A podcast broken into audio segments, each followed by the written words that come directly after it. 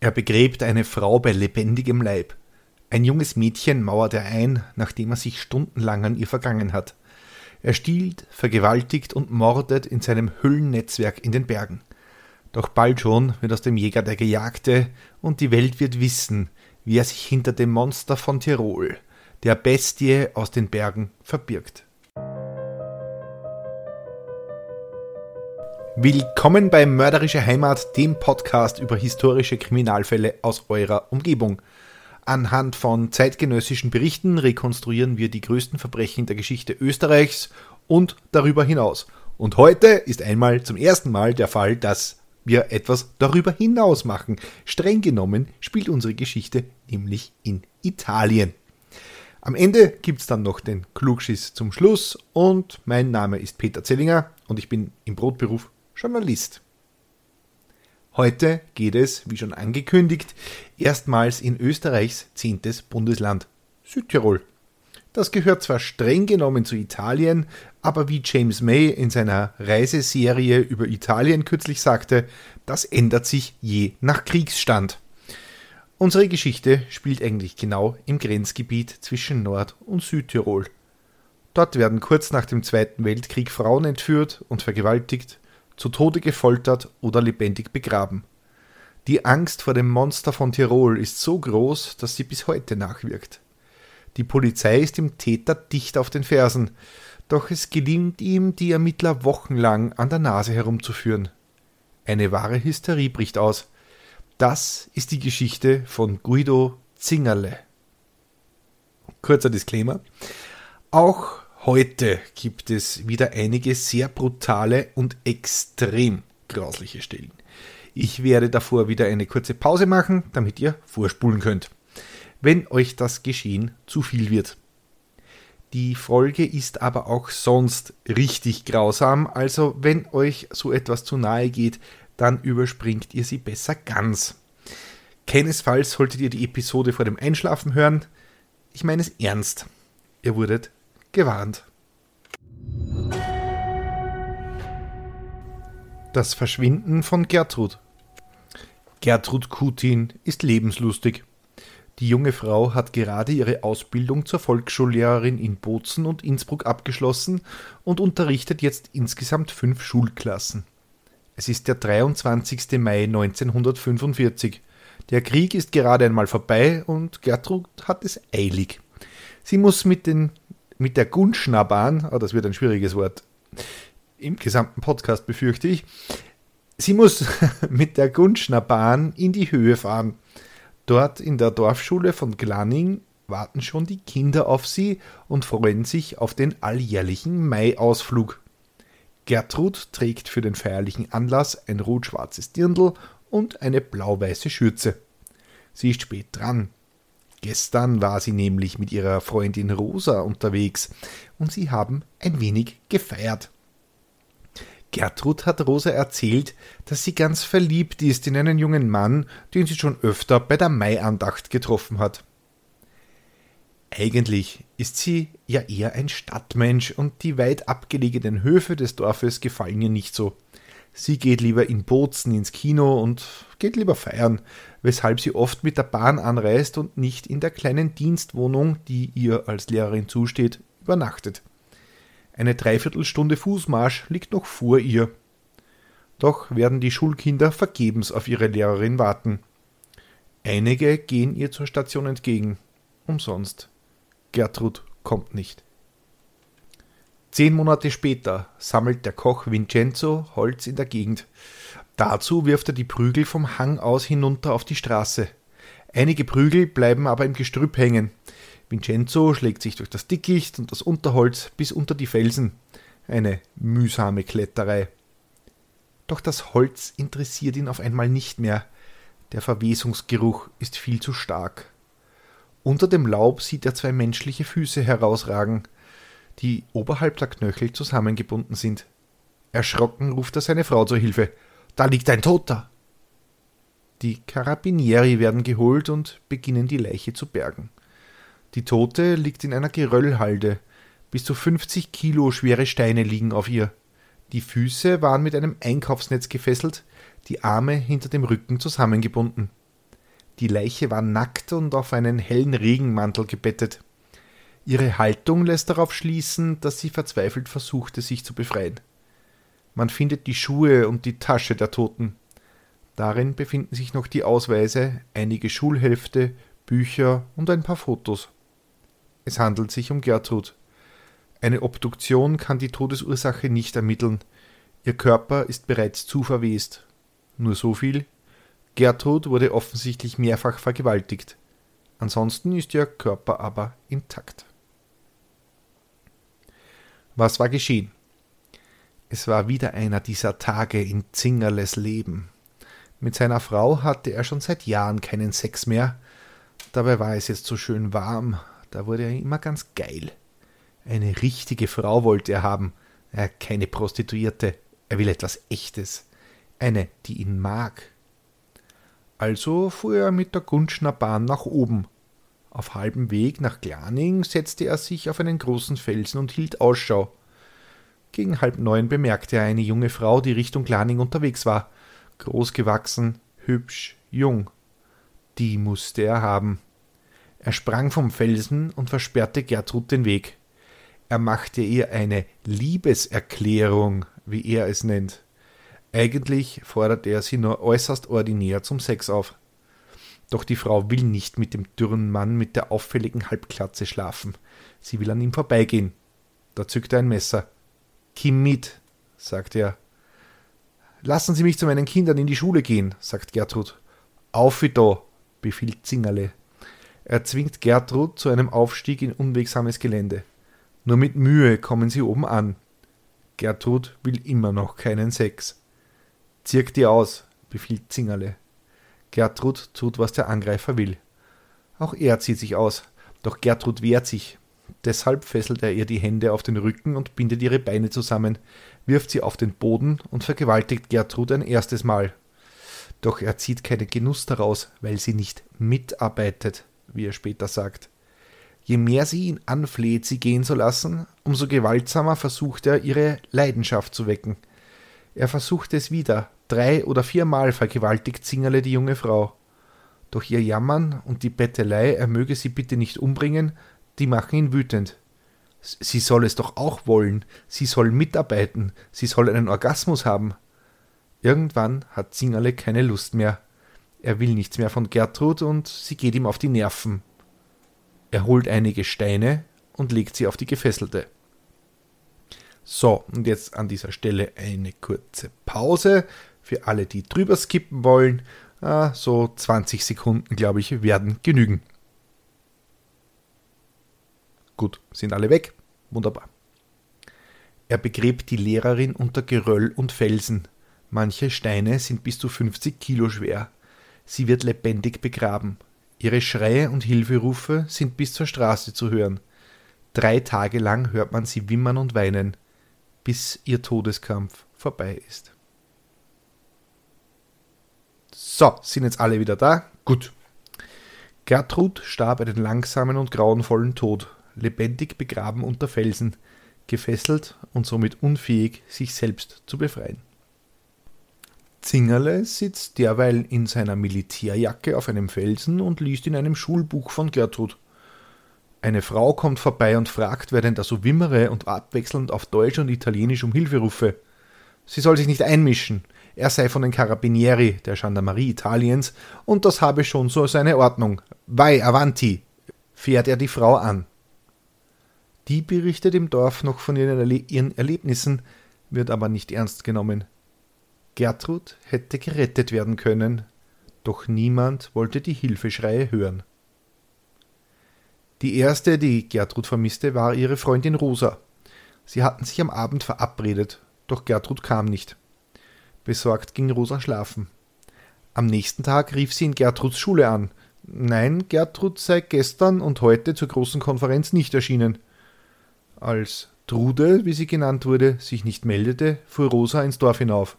Nein, niemand hat die junge Lehrerin gesehen. Nur der eine Bub, der mit ihr hinaufgefahren ist, als die Lehrerin spät dran war, der hat sie zuletzt gesehen, sie aber dann später am Weg aus den Augen verloren. Rosa geht zur Polizei, doch dort wird sie ausgelacht. Gertrud ist bestimmt mit einem Mann unterwegs und Rambazamba und sie wisse schon. Die italienischen Behörden haben ihren Ruf offenbar auch nicht ganz zu Unrecht. Rosa startet jetzt eine Suchaktion auf eigene Faust. Einige Tage später erscheint dann doch die Polizei und hilft sogar mit mit einer Hundestaffel bei der Suche. Auch Rosas Bruder und einige der größeren Volksschulkinder helfen mit, doch ohne Erfolg. Bis zum Auffinden von Gertruds Leiche vergehen zehn Monate.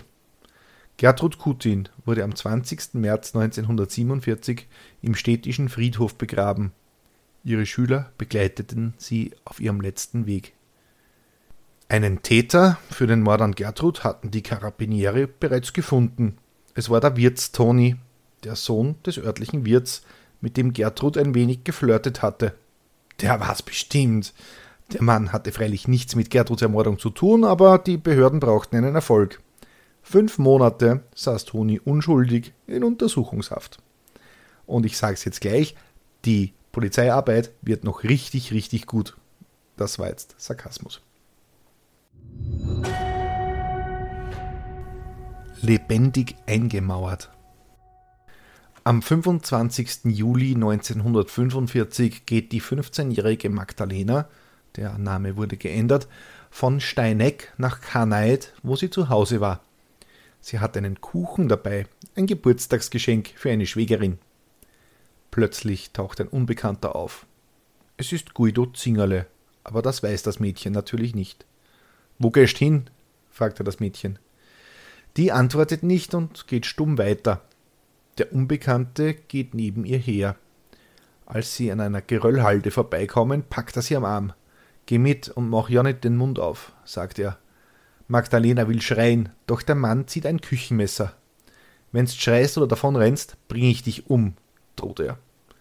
Er führt das Mädchen durch das Gebüsch. Eine halbe Stunde lang sind sie unterwegs, bis sie einen überhängenden Felsen erreichen.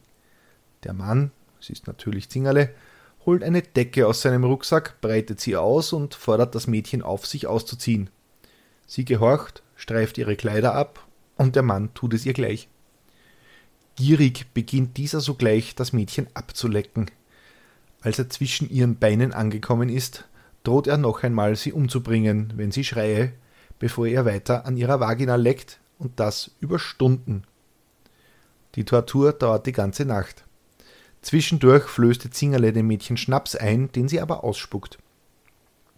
Starr vor Angst lässt Magdalena alles geschehen, was Zingerle möchte. Das gefällt dem Mann. Sie hat mitgetan, das war ihre Rettung, wird er später sagen.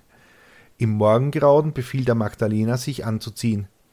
Er nimmt das Einkaufsnetz, in dem Magdalena den Kuchen transportiert hat, schneidet es in zwei Teile und fesselt sie an Händen und Füßen. Die Augen verbindet er ihr mit einem Tuch und knebelt sie. Er schultert das Mädchen wie einen Sack und trägt sie den Hang nach oben. Magdalenas einziger Gedanke war, dass er sie jetzt den Hang hinabwerfen würde. Doch dazu kam es nicht. Zingerle hatte etwas viel Grausameres vor. Er trug das Mädchen zu einer Nische im Fels, etwa einen Meter tief und fünfzig Zentimeter breit. Dort schob er die schmale Magdalena hinein. Er rollte mehrere große Steinblöcke vor den Eingang, so dass Magdalena nicht fliehen konnte. Ihre Beine ragten noch hinaus. Die bedeckte er mit Laub. Wenn sie, fliehen, wenn sie fliehen würde, dann werde er sie umbringen, denn er sei noch eine ganze Zeit in der Nähe, sagte er. Er schob noch den Geburtstagskuchen in den Spalt, damit sie etwas zu essen hatte. Und wie sie den Kuchen hätte essen sollen mit gefesselten Händen und Füßen, ist mir nicht ganz klar, aber ich glaube, bei dem Typen brauchen wir auch jetzt nicht unbedingt mit Logik daherzukommen. Magdalena war lebendig eingemauert. Doch sie hatte Glück. Es gelang ihr, die Fesseln an einem Felsen aufzuschneiden und die Felsblöcke vor dem Eingang wegzustoßen. Sie lief durch den Wald ins Tal, wo die Suche nach ihr schon im Gange war. Zu Hause erzählte sie von dem Vorfall. Zwei ihrer Geschwister begleiten sie zur Carabinieri-Kaserne, um Anzeige zu erstatten. Und jetzt dürft ihr raten, was dann passierte. Niemand nahm das Mädchen ernst. Magdalena sprach nur Deutsch, die Carabinieri nur Italienisch. Magdalena war auch nicht aufgeklärt und konnte gar nicht so recht beschreiben, was ihr da passiert ist.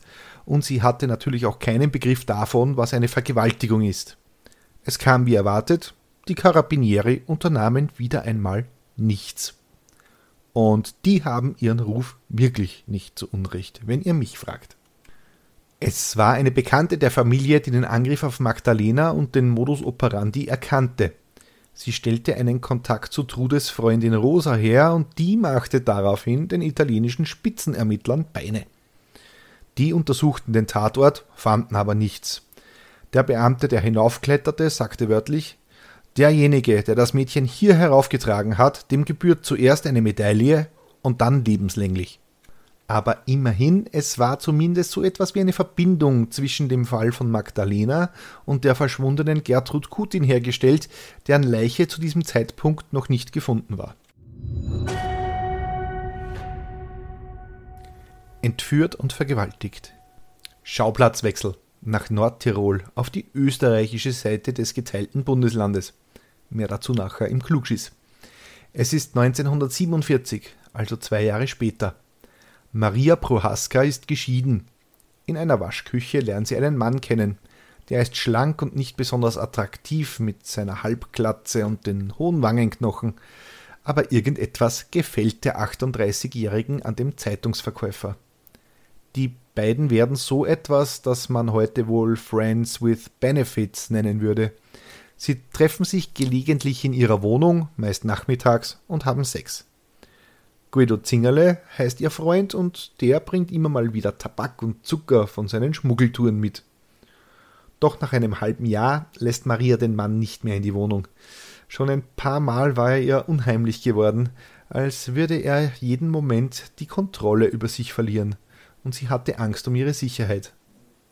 Doch Zingerle drängt, sich, drängt sie auf ein Treffen in einem Kaffeehaus in Innsbruck. Dort überredet er sie, auf eine Schmugglertour mitzukommen – um 40 Schilling könnte sie ein Kilo Butter haben. Er kenne da ein paar Bauern. Maria willigt ein und geht in ihren Albtraum. Statt zu einem Bauernhof führt ihr vermeintlicher Geliebter die Frau zu einer Höhle im Zillertal. Dort zieht er eine Pistole und zwingt die Frau hineinzugehen. Maria hat Todesangst. Sie hoffte, dass er sie erst vergewaltige, wenn sie tot sei, wird sie später aussagen. Zwei Tage hält Zingerle Maria in der Höhle fest. Er, er vergewaltigt sie mindestens sechsmal. In der Höhle würgte er mich nach jedem Geschlechtsverkehr mit den Händen, in dem Augenblick, wenn bei ihm der Samenerguss erfolgte, wird sie später zu Protokoll geben. Dabei sagt er immer, dass er schon viele umgebracht habe. Ob er sie jetzt auch noch umbringe, sei ihm relativ wurscht. Nachdem er die Frau zwei Tage lang derart gefoltert hat, wird Zingerle plötzlich von Reue gepackt. Plötzlich beginnt er zu weinen. Er sagt, er sei ein wildes Tier und eine Bestie. Es wundere ihn, dass er nicht schon längst die, die Polizei am Hals hat. Maria wittert ihre Chance. Sie fällt auf die Knie und händeringend bittet sie Zingerle, sie nicht zu töten. Sie werde ihn auch nicht anzeigen, versprochen. Zingerle geht darauf ein. Gemeinsam fahren sie mit dem Zug zurück nach Innsbruck. Maria gibt ihm sogar noch Tabak, weil sie ihn in der Höhle um Zigaretten angeschnort hatte. Eine Woche später entschließt sich Maria, doch Anzeige zu erstatten. Doch weil die Frau zuvor ein Verhältnis mit Zingerle hatte, nehmen die Beamten die Sache nicht ernst. Ach ja, 50er Jahre Polizei. Vergewaltigung in einer Beziehung gibt es nicht. Danke, ihr Supercops auf beiden Seiten der Grenze. Zwei Tage später. Am 12. Juni macht sich Zingerle an Anna Timmerhaus heran. Die beiden kennen sich vom Zeitungsverkauf und Anna mag Zingerle. Wenn keiner hinschaut, steckt sie dem Kolporteur, wie diese Straßenverkäufer damals genannt wurden, ein paar Zeitungen mehr zu, damit er mehr Umsatz macht. Zingerle bedankt sich dafür mit Schmuggelware. Timmerhaus ist im vierten Monat schwanger und auch mit Zingerles Frau Maria gut befreundet. Anna will sich neue Schuhe kaufen. Am besten italienische, erzählt sie Zingerle. Überhaupt kein Problem. Er könne sie über die Grenze bringen. Das sei völlig ungefährlich. Ja, sogar so harmlos, dass sie leicht ihren vierjährigen Sohn mitbringen könne. Kein Problem. Also lockte Zingerle auch Anna in seine Höhle. Dort könnten sie übernachten, schließlich ist das Kind schon müde. Die Höhle war derartig gut getarnt, dass Anna den Eingang nicht erkennen konnte. Der war mit freiem Auge tatsächlich kaum zu sehen. Die Höhle selbst, ein etwa zwei Quadratmeter großer Raum, sah ein bisschen aus wie ein Kellerstüberl. Zingerle hatte sie mit Holz verkleidet, eine kleine Kochnische, die auch als Heizung diente, ein Bett und alles, was man für ein paar, für ein paar Tage in den Bergen so braucht. Anna legte den Buben schlafen, während Zingerle draußen den Höhleneingang wieder tarnte. Auch Anna schlief, doch wurde sie sofort wieder geweckt.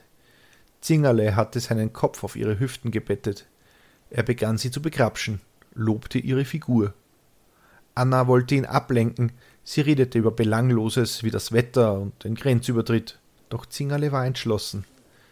Da sie nicht mitspielte, wurde er wütend. Das Kind erwachte und begann laut zu schreien. Er beschimpfte das Kind als Saufratz. Wenn dir deine Freiheit lieb ist, machst du alles, was ich von dir verlange, und lässt mit dir alles geschehen, was ich will, sagt Zingerle. Anna willigt in Todesangst ein.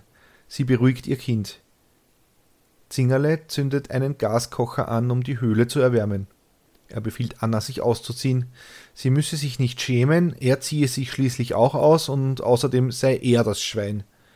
Er sagte, mir muss es mindestens dreimal kommen und dir einmal. Er begann Anna abzulecken, bevor er sie in verschiedenen Stellungen vergewaltigte. Sie bittet ihn noch nicht zu grob zu sein, doch Zingerle presst sie voller Gewalt an sich, als er kommt. Anna ist zu diesem Zeitpunkt bereits im vierten Monat schwanger. Unmittelbar nach der Tat bricht Zingerle zusammen. Er bekommt einen Heulkrampf. Er sei ein Schwein, ein Hund und ein Schuft, jammert er. Und ich finde, da kann man ihm jetzt auch nicht wirklich widersprechen. Auch Anna merkt, dass sie eine Chance hat, mit dem Leben davonzukommen. Sie spielt die verständnisvolle, tätschelt Zingerle und verspricht ihm, dass sie ihn nicht anzeigen werde, aus Rücksicht auf seine Familie. Schließlich hat er eine 14-jährige Tochter. Gemeinsam fahren sie zurück nach Innsbruck. Knapp zwei Wochen dauert es, bis Anna zur Gendarmerie geht. Jetzt können selbst die faulsten Tiroler Dorfkieberer nicht mehr wegschauen. Zwei Anzeigen von zwei unterschiedlichen Frauen binnen weniger Wochen, da wird es schwierig, in die andere Richtung zu schauen.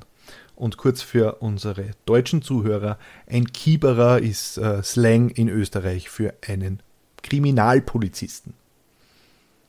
Zingerle wird verhaftet. Er stellt alles in Abrede und leugnet. Er könne die Frauen gar nicht mehrfach vergewaltigt haben. Seine Rechtfertigung ist kurios. Bei der heutigen Ernährungslage ist nicht mal ein junger Bursch in der Lage, den Geschlechtsverkehr öfters auszuüben, umso weniger ich als 45-jähriger Mann, sagt er. Dieser Schmäh, naja, der geht nicht eine, wie ihr euch vorstellen könnt. Zingerle versucht es daraufhin im Prozess mit einer anderen Strategie, und zwar Mitleid. Er habe eine so schwere Kindheit gehabt, er sei unglücklich veranlagt und er bereue eh alles. Er wird für die mehrfache Vergewaltigung von Maria und Anna zu 18 Monaten Kerker verurteilt. Seine Gattin Maria reicht ein Gnadengesuch ein, sie sei schließlich herzkrank und ihr Mann Guido sei der Einzige, der für sie sorgen könne. Am 24. Juni, nicht einmal nach einem Jahr Haft, wird Zingerle auf freien Fuß gesetzt dass er vor zwei Jahren die Lehrerin Gertrud lebendig begraben und eine 15-Jährige in Südtirol mehrfach vergewaltigte und sie lebendig einmauerte, wissen die Behörden zu diesem Zeitpunkt noch nicht. Der Mord an dem englischen Fräulein. Helen Munro war mit ihrer Mutter Margaret von Oxford nach Tirol gekommen. Ein Bergurlaub sollte es werden. Es ist extrem heiß mit 35 Grad. Helens Mutter ist schon müde von der Reise, doch die 43-jährige Tochter möchte unbedingt noch auf den Patschakofel aufsteigen, während ihre Mutter im Hotel bleibt. Helen verlässt das Hotel gegen 16 Uhr. Ähm, wir haben das in einer vorigen Episode schon mal besprochen. Für alle Flachlandbewohner, saublöde Idee. Tut das nicht. Geht in der Früh auf den Berg und da nur gut vorbereitet. Zwei Stunden nach Helens Aufbruch um 18 Uhr geht ein Gewitter los, wie es die jungen Tiroler noch nie erlebt haben. Es ist sowas seit Jahren nicht mehr vorgekommen. Strom und Telefon fallen aus. Und Helen? die fehlt beim Abendessen. Mutter Margaret wird unruhig und berichtet dem Hotelier von ihren Sorgen. Der schickt seinen Sohn los, nach der englischen Touristin zu suchen. Zwei Beamte der Seilbahn beteiligen sich an der nächtlichen Suche in den Bergen. Um vier Uhr früh kommen sie erfolglos zurück.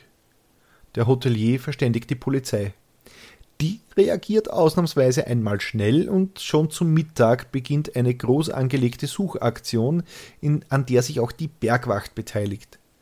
Der Hund eines Wächters erschnüffelt schon nach kurzer Zeit einen Damenhut, eine Füllfeder und eine Puderdose. Obwohl die Gegenstände nahe Zingerles Höhle lagen, wird der kunstvoll getarnte Eingang erst eine Stunde später entdeckt. Der Friseur Josef Eckel, ein ehrenamtlicher Naturwächter, schlüpft als erster ins Innere. Dort liegt die Leiche von Helen, mit gespreizten Beinen, auf Steine gebettet. Die Hände sind gefesselt, ihr linker Fuß noch mit einem Strumpf bekleidet. Quer über die Brust liegt ein 50 Kilo schwerer Felsbrocken. Überall ist Blut. Einen Meter zwanzig hoch war es gespritzt. Der Täter konnte nicht weit gekommen sein. Helens Leiche war zwar schon kalt, aber noch nicht starr. Kurz überlegt Eckel, ob er Helen reanimieren soll. Doch dann sieht er in ihr Gesicht.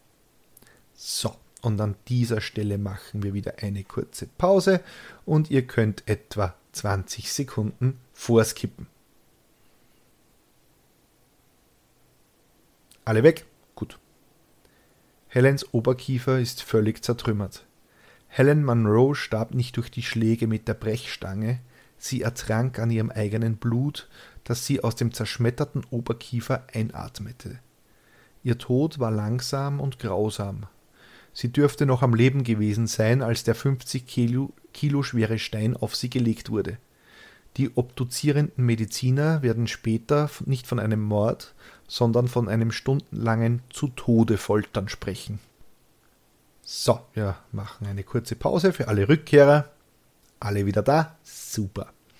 Kleine Anmerkung meinerseits hier, um meine eigene nervliche Gesundheit zu bewahren, werden wir jetzt hier nicht weiter in die Details gehen. Der Modus operandi dürfte klar sein. Zingerle hat Monroe in die Höhle gezerrt und sie vergewaltigt. Nachdem sie aber nicht mitspielte und sie keinen Höhepunkt erreichte, wurde er so wütend, dass er sie mit einer Brechstange erschlug. Den Rest erspare ich euch. Ähm, noch heute steht ein Kreuz unterhalb des Patschakofels, das an die ermordete Helen Munro erinnert. Das Grab von Helen Munro wird übrigens noch heute von dem englischen Konsulat gepflegt. Die Ermittler finden weitere Beweisstücke. Die Tatwaffe dürfte eben diese Brechstange gewesen sein. Man fand Helens Kleider und Schlüssel, eine Zange, Nägel und einen Spaten der Wehrmacht sowie blutige Herrenkleidung. Außerdem fand man in einem Kübel in Papier eingewickelt einen Dildo aus Wachs, der war händisch auf eine Aluminiumröhre gesteckt worden. Die Vorhaut war aus Flachsfäden geformt. An ein Gummiband waren krause schwarze Wollfäden befestigt, es sollte wohl eine Vagina mit Schambehaarung darstellen. Ich erwähne es nur, nur, falls ihr euch gedacht hättet, die Geschichte könnte noch unmöglich irgendwie grauslicher werden. Die Wende. Revierinspektor Max Hatzl trifft am Tatort ein. Und der Mann ist ausnahmsweise clever. Die Szene und der Tatort erinnern ihn an die Verbrechen an Anna und Maria und deren Vergewaltigung in diversen Höhlen in der Gegend. Und Zingerle war gerade erst aus dem Gefängnis entlassen worden. Sofort wird eine Hausdurchsuchung bei den Zingerles veranlasst. Doch Guido ist nirgends zu finden. Er selbst war nicht an seinem Arbeitsplatz aufgetaucht. Zingerles Frau wird mit der Kleidung konfrontiert und sie bestätigt, dass es sich um die Hose und das Hemd ihres Mannes handelt. Sofort wird eine Fahndung eingeleitet, doch Zingerle ist da schon auf der Flucht. Ein Zeuge hatte eine genaue Beschreibung eines verlottert aussehenden Mannes am Patschakofel geben können. Und diese Beschreibung, die traf erstens ganz genau auf Zingerle zu und Sie lief blöderweise den ganzen Tag im Radio, und so wurde Zingerle gewarnt. Er schnappte noch ein paar Lebensmittel und verschwand. Die Hausdurchsuchung brachte ohnehin keine großen Erkenntnisse. Sie fanden einen Stofffetzen, dessen zweiter Teil am Tatort gefunden wurde, und eine gebrauchte Tripperspritze. Jetzt war die Jagd auf Guido Zingerle eröffnet, und die hat es in sich. Die Jäger kommen näher. Zingerle soll eingekreist werden, denken sich die Behörden, und erstmals nach dem Zweiten Weltkrieg oder wahrscheinlich überhaupt arbeitet die Gendarmerie in Österreich mit den italienischen Carabinieri zusammen. Fotos von Zingerle werden bis Salzburg überall verteilt. Seine möglichen Aufenthaltsorte, Höhlen, Felsnischen und vereinzelt stehende Almhütten werden umstellt und beobachtet, doch ohne Ergebnis. Zingerle entwischt ihnen immer wieder und kann Patrouillen ausmanövrieren. Er schläft sogar einmal neben dem Tatort seiner Wohnhöhle und wird nicht gefunden. Zingerle schafft es sogar, einige seiner Höhlen zu zerstören und so Spuren zu verwischen. So fanden Polizisten eines Tages eine von Zingerles Höhlen mit Geröll zugeschüttet vor. Dabei patrouillieren Tag und Nacht Polizei und Bergwacht sowie ganze Einheiten der Carabinieri in dem unwegsamen Gelände, kontrollieren Hütten und Höhlen gleichermaßen. Zingerle wird jetzt überall gesehen. Allein in Innsbruck berichten 20 verschiedene Zeugen, sie hätten den Gesuchten gefunden. Zu diesem Zeitpunkt wussten die Behörden längst, dass er sich in Südtirol aufhalten dürfte. Sogar in Wien wurde Zingerle viermal gesehen, eine Stadt, die er Zeit seines Lebens nie besucht hatte. Eine 19-Jährige in Südtirol berichtete, sie sei im Wald von einem bärtigen Gorilla mit einem Küchenmesser angegriffen worden. Ganz klar der gesuchte Zingerle. Der Mörder war überall. Unter Betten, in Kleiderschränken und auf Dachböden. Eltern maßregelten ihre Kinder. Wenn du nicht brav bist, dann holt dich der Zingerle. Ein Zingerle ist noch heute angeblich im Sprachgebrauch vieler Südtiroler für einen Mann, der Frauen schlecht behandelt. Es brach eine wahre Hysterie um die Mörderjagd aus. Zingerle sei in der Kutte eines Pfarrers aufgetaucht. Kinder, die zufällig denselben Nachnamen trugen, wurden in der Schule als Mördergesindel beschimpft und bespuckt. In den Dörfern wurde jeder Bettler und Unbekannte als der Mörder identifiziert, ganz egal, ob die Personenbeschreibung auf ihn passte oder nicht. Das ging so weit, dass die Polizei irgendwann dazu überging, die öffentlichen Aufrufe zur Suche nach dem Mörder zurückzufahren. Zeitungsartikel erschienen, wonach es höchst unwahrscheinlich sei, dass sich Zingerle in Niederösterreich oder Wien aufhält und man dessen Hinweisen jetzt nicht mehr nachgehe. Dennoch, 5000 Schilling Belohnung, etwa 4500 Euro heute, wurden als Kopfgeld ausgesetzt, was prompt zu Diskussionen und Beschwerden führte, dass man das Geld wohl nicht an einen Italiener auszahlen dürfe, sondern nur Österreicher hätten ein Recht darauf. Ach, Kleinstaaterei, Nationalismus und beschränkte Horizonte. Wir alle kennen und lieben es. Doch Zingerle wird unvorsichtig. In Tirol war er noch sehr darauf bedacht, ja keine Spuren zu hinterlassen. Doch kaum passierte er die Grenze zu Südtirol, schlug er alle Vorsicht in den Wind. Er brach regelmäßig in Häuser und Hütten ein, indem er auf das Dach kletterte, einige Schindeln aushängte und so ins Innere gelangen konnte. Er stahl alles, was ihm auf der Flucht nützlich erschien. Jacken, Schürzen, Hosen, Eier, Fleisch, Käse und Speck. Einmal nahm er einen Topf mit drei Kilo Schmalz mit. Ich habe ja keine Ahnung, was man mit drei Kilo Schmalz macht, aber gut. Zingerle trug sich offenbar schon mit dem Gedanken, sich zu stellen. Doch er wollte es noch einmal krachen lassen. In Schwand traf der Mörder eine Gruppe Kinder, zwei zehnjährige Mädchen und einen siebenjährigen Buben. Er versuchte den Buben wegzuschicken, die Mädchen wollte er mit Geld in den Wald locken, doch die Kinder blieben standhaft. Der Bub gab später an, er habe den Luckteufel erkannt. Alle drei überlebten die Begegnung. Glück hatte auch Zita Moser.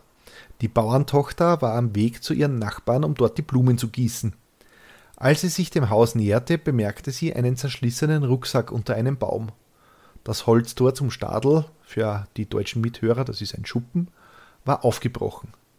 Zita nahm den Rucksack und rief mutig in den Stadel hinein: Kim außer, du hast noch nichts verloren.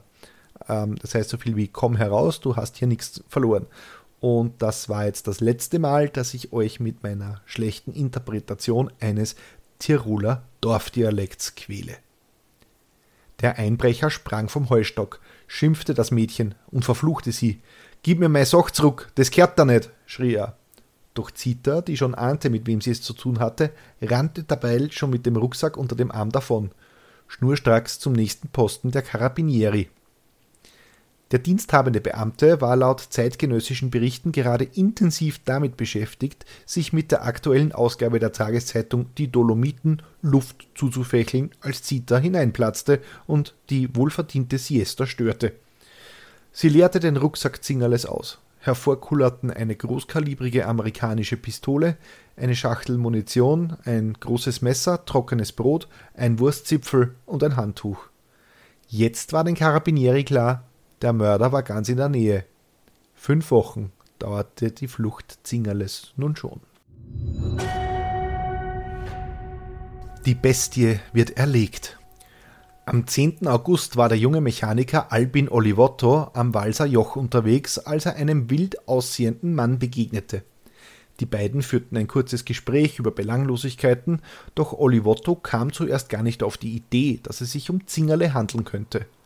Auch Olivottos Begleiter ahnte nichts, obwohl sich später herausstellte, dass dieser sogar mit Zingerle in der Schule war. Erst, erst auf dem Rückweg kam Olivotto der Gedanke, dass er wohl dem gesuchten Serienmörder begegnet war und meldete seine Beobachtung bei der Carabinieri-Station in Mühlbach. Und zwar einem Gesetzeshüter, der ebenfalls Olivotto hieß. Und an dieser Stelle fragen wir uns alle, ob ganz Nord- und Südtirol ein einziges Dorf ist, denn ich meine, das sind jetzt schon viele Zufälle. Zingerle trifft einen Schulkollegen irgendwo in den Bergen und der Supercop heißt so wie der Hauptzeuge. Also als Drehbuch wäre das jetzt durchgefallen. Egal. Es ist, der, es ist 22 Uhr, als Eugenio Olivotto, der Polizist, gemeinsam mit vier Carabinieri aufbricht. Um weniger Aufsehen zu erregen, haben sie sich als Jäger verkleidet. Den Wolfshund Lupa nehmen sie auch mit. Es regnete in Strömen. Olivotto schildert die Ereignisse so: Zitat. Wir froren so erbärmlich, dass wir uns etwa um vier Uhr früh unterhalb der Waldgrenze an einem Feuer wärmen mussten. Dann warteten wir, bis es Tag wurde und untersuchten zunächst zwei weit auseinanderliegende Almhütten, ohne auch nur eine Spur von Zingerle zu finden. Doch dann fiel mir eine dritte Hütte auf, mir schien es, dass die Bretterbalken dieser Hütte irgendwie in Unordnung gebracht worden waren. Kaum hatte ich diese Beobachtung gemacht, da schlug auch schon Lupa wütend an und raste schnurstracks gegen den Eingang der Almhütte. Mit entsichertem Gewehr drangen wir gegen den Eingang vor, jeden Augenblick darauf gefasst, auf Widerstand zu stoßen. Es waren nur wenige Augenblicke vergangen, da hörten wir deutlich das knackende Geräusch eines Pistolenhahnes, der abgezogen wurde. Das war Zingerle, der auf uns feuern wollte doch in der Geschwindigkeit hatte er darauf vergessen, seine Pistole zu repetieren. Es war keine Kugel im Lauf. Zitat Ende. Zingerle leistete keinen Widerstand und ließ sich festnehmen. Er sah erbärmlich aus. Müde, ausgehungert, abgemagert, ein bärtiger Waldschrat in zerrissener Kleidung. Die Polizisten legen ihm Handschellen an und führen ihn ab. Es ist vorbei. Für mich ist das Leben vorbei, sagt Zingerle, als er aus der Hütte gebracht wird. Noch während die Karabinieri mit ihm talwärts gehen, beginnt er zu reden. Er sei müde, er habe genug vom Herumstreifen, vom Stehlen, um etwas zu essen zu haben. Früher oder später hätte er sich gestellt, sagt er zu den Männern. Der Weg führt die Gruppe am Lucknerhof vorbei. Dort war Zingerle bei einer Pflegefamilie aufgewachsen. Kennst du dieses Haus noch? fragt ihn Olivotto. Ja, antwortet Zingerle. Wenn ich heute ein Verbrecher bin, dann wegen der Prügel, die ich als Kindheit hier bekommen habe. Im Tal war Zingerle so entkräftet, dass er kaum noch stehen konnte. Die Karabinieri bestellten Zingerle in einem Gasthaus eine Portion Speck, bevor sie überhaupt mit ihm weitergehen konnten. Die Reise wird zum Spießrutenlauf, als sich herumspricht, wen die Karabinieri hier abführen.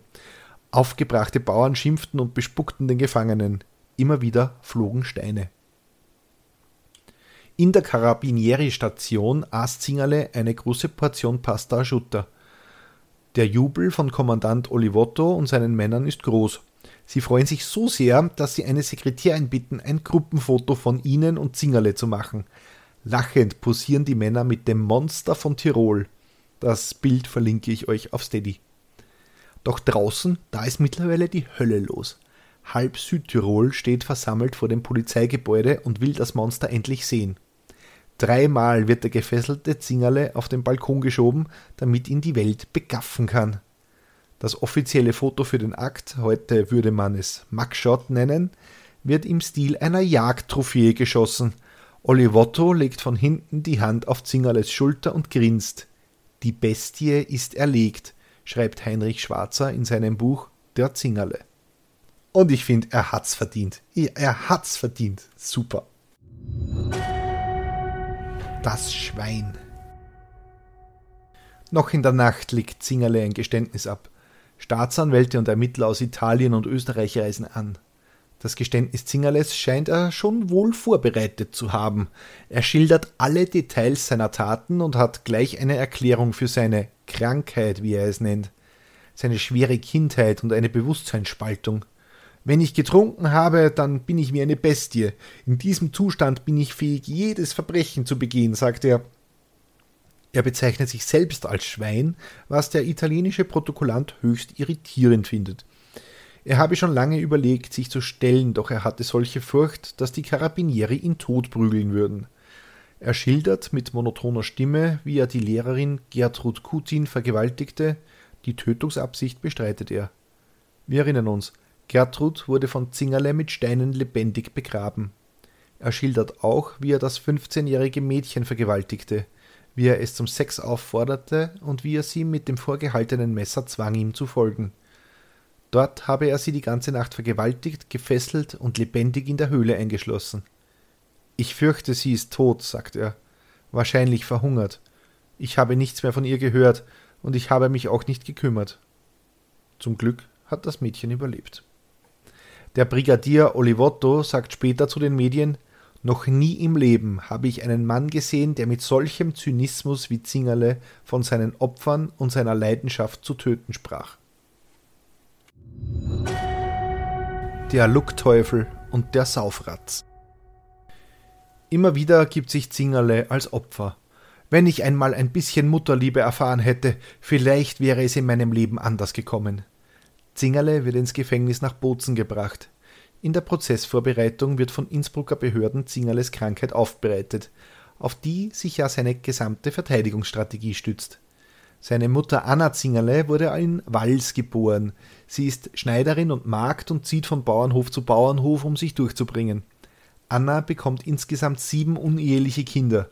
Wer der Vater ist, das weiß weder sie noch der kleine Guido.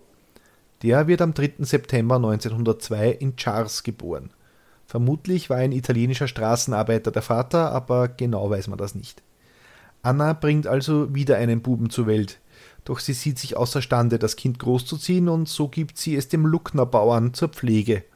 Nur einmal sollte Guido seine Mutter wiedersehen. In Meran, das Treffen war eher unfreiwillig, denn der Gefängnisdirektor hat es organisiert, als Guido eine dreijährige Haftstrafe wegen Desertation absaß. Der Kommandant freundete sich mit ihm an und ließ die Mutter ausfindig machen und organisierte das Treffen. Der hat es sicher gut gemeint, aber das Treffen war insgesamt ein Desaster. Zwei Fremde saßen sich gegenüber und Anna beklagte sich bei Guido, dass sie so viel Pflegegeld für ihn aufbringen musste, als er noch klein war. Danach trennten sich ihre Wege für immer. Die Pflegefamilie am Lucknerhof war nicht viel besser als seine Mutter. Es herrschten erbärmlichste Lebensbedingungen. Es wird erzählt, dass einmal im Jahr eine Katze geschlachtet wurde, damit wenigstens zu Weihnachten Fleisch auf den Teller kam. Die Mutter schlug zu wie ein Tier. An der Schüssel war ich immer zu viel und an der Arbeit zu wenig. Saufratz nannten sie ihn. Immer wenn es zu Hause Schläge hagelte, rannte Guido in, den, in die bewaldeten Berghänge, blieb oft tagelang dort und baute sich selbst Unterkünfte in Felsspalten. In der Schule haftete an ihm der Makel, ein lediges und angenommenes, also ein Pflegekind zu sein. Überall wurde er ausgegrenzt. Der örtliche Pfarrer ließ ihn nicht einmal ministrieren oder die Glocken läuten.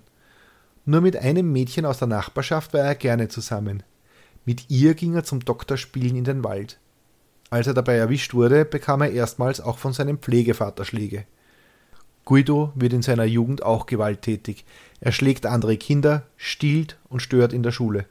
In Anspielung auf seine Herkunft nennt man ihn nur noch den Luckteufel.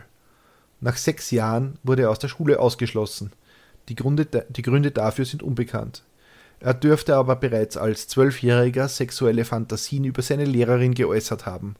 Von der hätte er sich gerne ein paar Schläge gewünscht.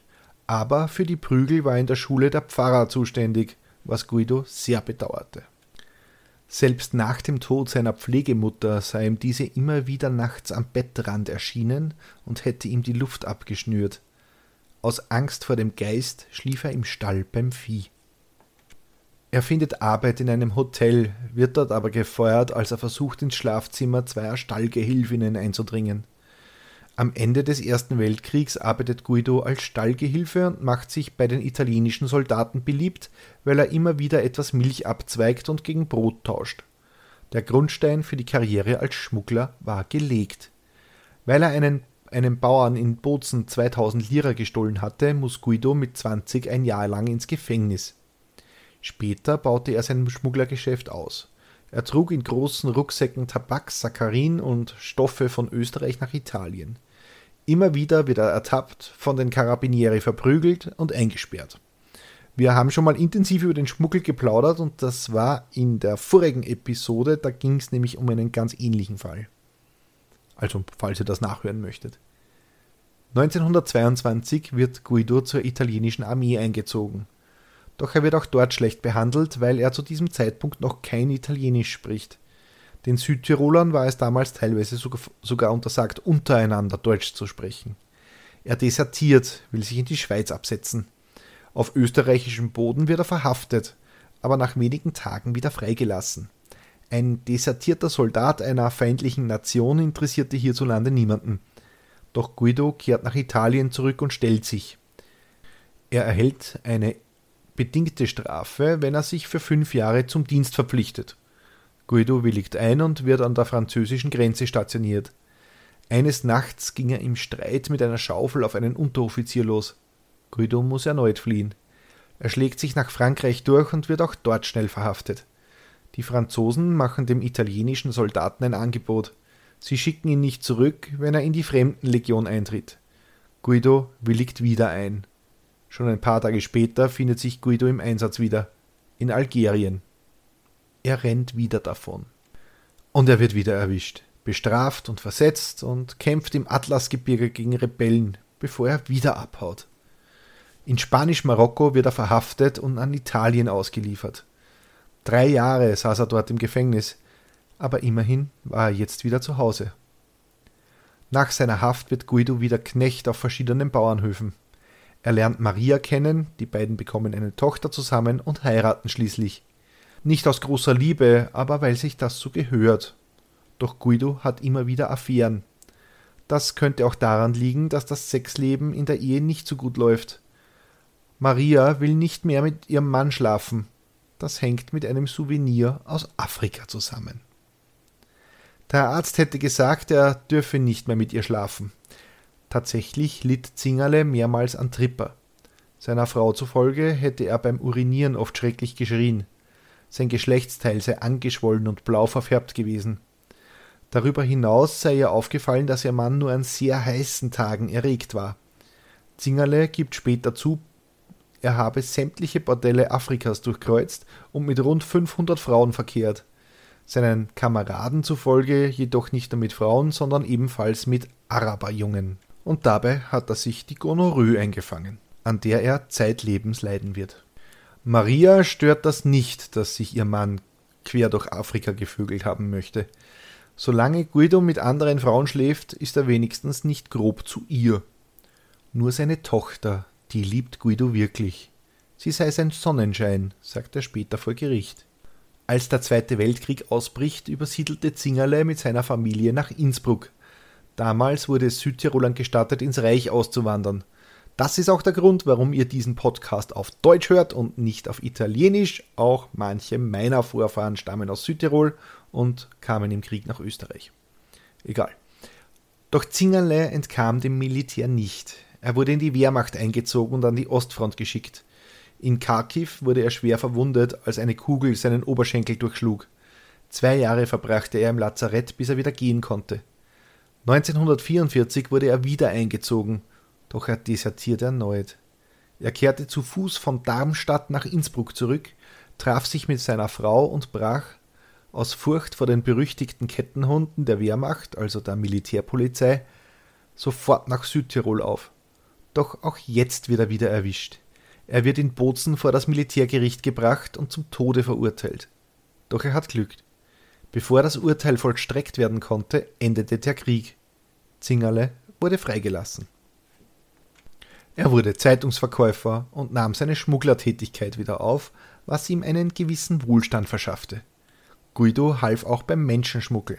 Er begann im Zillertal Höhlen auszubauen, wo er und seine Kundschaft übernachten und sich vor den alliierten Militärs und der österreichischen wie der italienischen Polizei verstecken konnten. Doch Guido hat da schon seinen Trieb nicht mehr unter Kontrolle. Immer wieder vergewaltigt er geflüchtete Frauen in seinen Höhlen – als Zusatzbezahlung dafür, dass er sie über die Grenze brachte. Das Schwein vor Gericht. Der Prozess gegen Zingerle fand nach 18 Monaten Vorbereitungszeit vor dem Bozener Oberlandesgericht statt.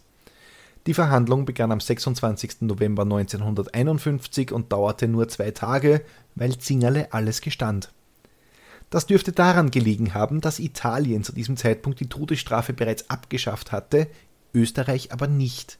Zingerle hoffte, dass er in Italien verurteilt würde und erst wenn er eine lange Haftstrafe abgesessen hatte, nach Österreich überführt wurde, wo noch weitere Prozesse auf ihn warteten. Bis dahin hätten die Österreicher aber bestimmt auch die Todesstrafe gekippt und er würde zwar zu einer gewaltigen Haftstrafe verurteilt werden, aber mit dem Leben davonkommen. Das war alles ein blöder Irrtum Zingerles, denn als der Prozess in Italien begann, war die Todesstrafe auch schon in Österreich Geschichte. Mehr dazu in einer der früheren Folgen. Welche weiß ich jetzt spontan nicht, aber ihr findet das fix raus. Ihr seid ja gute Spürnasen. Zingerle wird in einem Käfig vorgeführt. Zingerle schauen war damals so etwas wie ein legitimes Hobby. Vor dem Justizpalast hatte sich eine Demonstration gebildet, die die Wiedereinführung der Todesstrafe forderte. Drinnen kam es zu Raufereien um die besten Plätze. Die Zeitungen haben eine Freude daran, das Monster medial abzuurteilen. Der Alto Adige schreibt, ein böser Mund, der die Gnadenlosigkeit dieses Individuums offenbart. Doch den Reporter beeindruckt der Mann im Käfig auch irgendwie. Man muss sagen, dass Zingerle, obwohl er ein Bauer ist, alles andere als ein Dummkopf ist. Er spricht vier Sprachen: Deutsch, Italienisch, Englisch und Französisch. 19 Anklagepunkte werden vorgebracht, die sich hauptsächlich auf den Mord an Gertrud Kutin und die Vergewaltigung des 15-jährigen Mädchens beziehen. Der Mord an Helen Monroe sollte in Österreich verhandelt werden, schließlich geschah er ja auf Nordtiroler Gebiet. Zingerle stellt sich vor Gericht als wildes Tier dar, das seinen Trieb nicht unter Kontrolle habe. Eine ähnliche Verteidigung hat schon in Folge 2 nicht funktioniert mit dem Bürger von Linz, aber nur so als Randbemerkung. Immer wenn die Tage heiß werden, dann bekommt er Lust, und wenn er Lust hat, dann sind die Frauen vor ihm nicht sicher. Doch das Gericht kauft ihm die Unzurechnungsfähigkeit nicht ab. Allein schon die Kletterpartien zu den Höhlen beweisen, dass Zingerle überlegt und geplant gehandelt habe. Dass er Gertrud lebendig begrub und ein Mädchen einmauerte, zeuge von klarem Geist und geplantem Handeln. Beim Begraben von Gertrud habe er sogar Wert auf eine gewisse Ästhetik gelegt und die Steine schön geordnet, während sie um Hilfe schrie.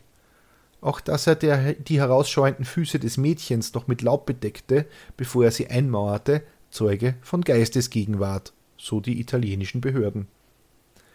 Guido Zingerle, das Monster von Tirol, wird zu 89 Jahren Haft verurteilt.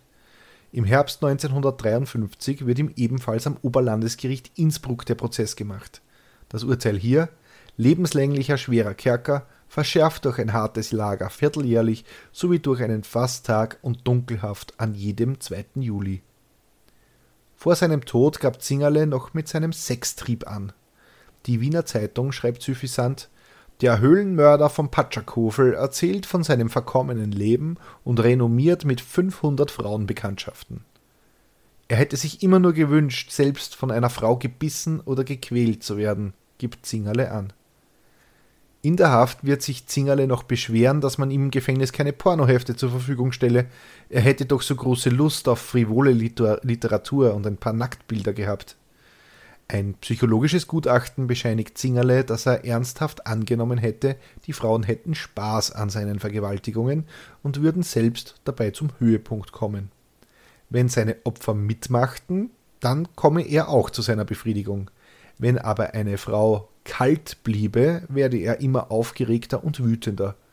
Das Quälen seiner Opfer durch Bisse oder Schläge steigere seine Lust nicht. Die Tötungen hätten nur den Zweck gehabt, sie mundtot zu machen. Deshalb könne man Zingerle auch nicht als Lustmörder bezeichnen, denn er verspüre beim Töten an sich keine Erregung. Der Tod seiner Opfer sei nur Mittel zum Zweck. Zingerle verbringt seine Haft bis zum 2. August 1962 in der Justizvoll Justizvollzugsanstalt. Schwieriges Wort, ich habe diese Passage jetzt dreimal aufgenommen, weil ich Justizvollzugsanstalt nicht sagen kann. Also, ich lasse jetzt drinnen. Zingerle verbringt seine Haft bis zum 2. August 1962 in der Justi Justizvollzugsanstalt Turi, wo er mit 59 Jahren an Leberkrebs stirbt. Bei den Insassen war er gefragt, denn er lernte zu stricken. Er trennte alte Pullover auf und fertigte den Männern Handschuhe oder Socken daraus, was gerade gefragt war. Wie auch immer, schade ist es um den Typen bestimmt nicht. Dennoch zieht Zingerle wie ein Held in die Popkultur ein und er ist heute sowas wie der schwarze Mann unterm Bett in Südtirol. Manche nennen ihn sogar den Ed Gein der Alpen. Und wenn ihr jetzt nicht wisst, wer Ed Gein ist, ähm, ihr könnt's googeln, aber ich habe euch gewarnt, das ist auch nicht besonders schön. Es gibt sogar einen Film über Zingerle, der heißt Zingerle, finde ich sehr naheliegend. Ähm, das ist ein Kurzfilm, der ist gratis, äh, den kann man sich anschauen. Ich verlinke ihn euch dann noch in den Show Notes. Der ist wirklich sehenswert und ganz gut gemacht und beschreibt in der halben Stunde, die er läuft oder so, ganz gut, wie dieser Mann offensichtlich getickt hat. Klugschiss zum Schluss. Tirol. So, und bevor jetzt alle durchdrehen, ein Klugschiss zu Tirol, den machst du als Niederösterreicher. Ja, ich weiß, aber bitte hört mich an. Tirol war nachdem Italien den Süden nach dem Ersten Weltkrieg für sich beansprucht hatte, hart umkämpft. Es gab eine Unabhängigkeitsbewegung, Terroranschläge und viele unschöne Dinge und selbst kurz vor dem Zweiten Weltkrieg war ein Krieg zwischen Österreich und Italien nicht ausgeschlossen. Damit genau das nicht mehr passiert, hat man sich bei der Europäischen Union etwas überlegt und den Europäischen Verbund für territoriale Zusammenarbeit gegründet. So, und bevor ihr mir jetzt einschlaft und laut in meinen Podcast-Feed schnarcht, nein, das ist tatsächlich ganz spannend. Das geht so. Nord-, Südtirol und Trient sind eine eigene Rechtspersönlichkeit, obwohl die Gebiete eigentlich zu Österreich bzw. Italien gehören. Rechtlich gesehen steht der Verbund rein formal sogar über den einzelnen Staaten und Tirol und Trient haben ein eigenes Verbindungsbüro in Brüssel. Wir sind zwar noch ganz weit davon entfernt, aber irgendwann sollen die Verwaltung der österreichischen und italienischen Seite miteinander verschmelzen und eine gemeinsame demokratische Vertretung gewählt werden. Damit wäre Tirol also tatsächlich wieder vereint und eine Art eigener Staat in Europa ohne solche rückwärtsgewandten Ideen wie Staatsgrenzen. Nicht umsonst gilt das gemeinsame Tirol als eines der Friedensprojekte der Europäischen Union und gleichzeitig als das fortschrittlichste Modell der Zusammenarbeit, ohne auf nationalstaatliches Klein-Klein Rücksicht zu nehmen. Dazu gibt es einen großartigen Podcast von Vrind Geschichtsunterricht und den verlinke ich euch auch noch. Und jetzt eine private Anmerkung von mir, weil es 23.30 Uhr ist, 35 Grad hat und mein Gehirn nicht mehr so funktioniert und ich mich den ganzen Tag mit einem verrückten Vergewaltiger beschäftigt habe, eine kleine politische Anmerkung wenn wir es jetzt noch schaffen, dass wir nicht wegen jedem Scheiß die Grenzen innerhalb Europas schließen und sich unsere Politik, vor allem in Österreich, endlich einmal zu einem gemeinsamen Kontinent bekennt, dann schaut es für den gemeinsamen Wohlstand und Freiheit für alle in der Union richtig, richtig gut aus. Dann können so Würsteln wie der österreichische Innenminister nämlich gepflegt brausen gehen. Soll er halt wie der Chef im Dollfußmuseum spielen, der Herr Kahner. Grüße gehen raus, Bussi und jetzt hau die über die Häuser. Wenn euch die Folge gefallen hat, könnt ihr mir auf steadyhq.com slash mörderisch einen Euro in den Hut werfen. Wenn ihr dort den Newsletter abonniert, bekommt ihr noch Bonusmaterial zu den Fällen. Diesmal sind es Fotos von Guido Zingerle und ja, auch das Gruppenfoto mit den grinsenden Carabinieri ist dabei, sowie der angekündigte Film über den Mörder. Wenn ihr mehr zum aktuellen Fall erfahren möchtet, dann empfehle ich euch ganz, ganz warm das Buch Der Zingerle, Geschichte eines Frauenmörders von Heinrich Schwarzer, das wesentliche Teile meiner Recherche ausmachte. Das Buch geht noch viel mehr auf die Details ein und beleuchtet den Fall in einem Detailgrad, der hier den Rahmen sprengen würde. Also lest es, wenn euch der Fall interessiert. Es ist starkes Material und ihr solltet aber auch einen starken Magen mitbringen. Wenn ihr mir Feedback geben möchtet, dann schreibt mir bitte einfach ein Mail an mörderischeheimat.gmail.com oder ihr schreibt mir auf Twitter at pzellinger und eines Tages mache ich diesen mörderische Heimat-Account. Es kann sich nur noch um Jahre handeln. Und zum Schluss noch eine kleine Ankündigung. Ich habe einen legendären Fehler begangen und habe in meiner ersten Folge angekündigt, dass sämtliche Folgen von Mörderische Heimat immer wöchentlich erscheinen werden. Ähm, ich warne euch nur vor, es kann passieren, dass sich das in meiner derzeitigen Lebenssituation nicht mehr ausgeht. Ich habe einen neuen Job begonnen, der mich sehr fordert und mir sehr viel Spaß macht. Und eventuell kann es sein, dass hin und wieder mal eine Woche ausfällt. Also bitte, bitte, bitte nicht böse sein. Die nächste Folge, ob sie jetzt am Samstag ist oder erst die Woche drauf, erscheint auf Spotify, Amazon, Apple, TuneIn, iHeartRadio, Podvine und Player FM. Auf Steady könnt ihr Mittäter werden. Das ist die ersten 30 Tage sogar gratis. Ich würde mich sehr freuen. So, und ich hoffe, ihr hattet, naja, Spaß ist wie immer das falsche Wort, aber ich hoffe, ihr fandet die Episode spannend. Ich gehe jetzt ins Bett und sage Danke fürs Zuhören.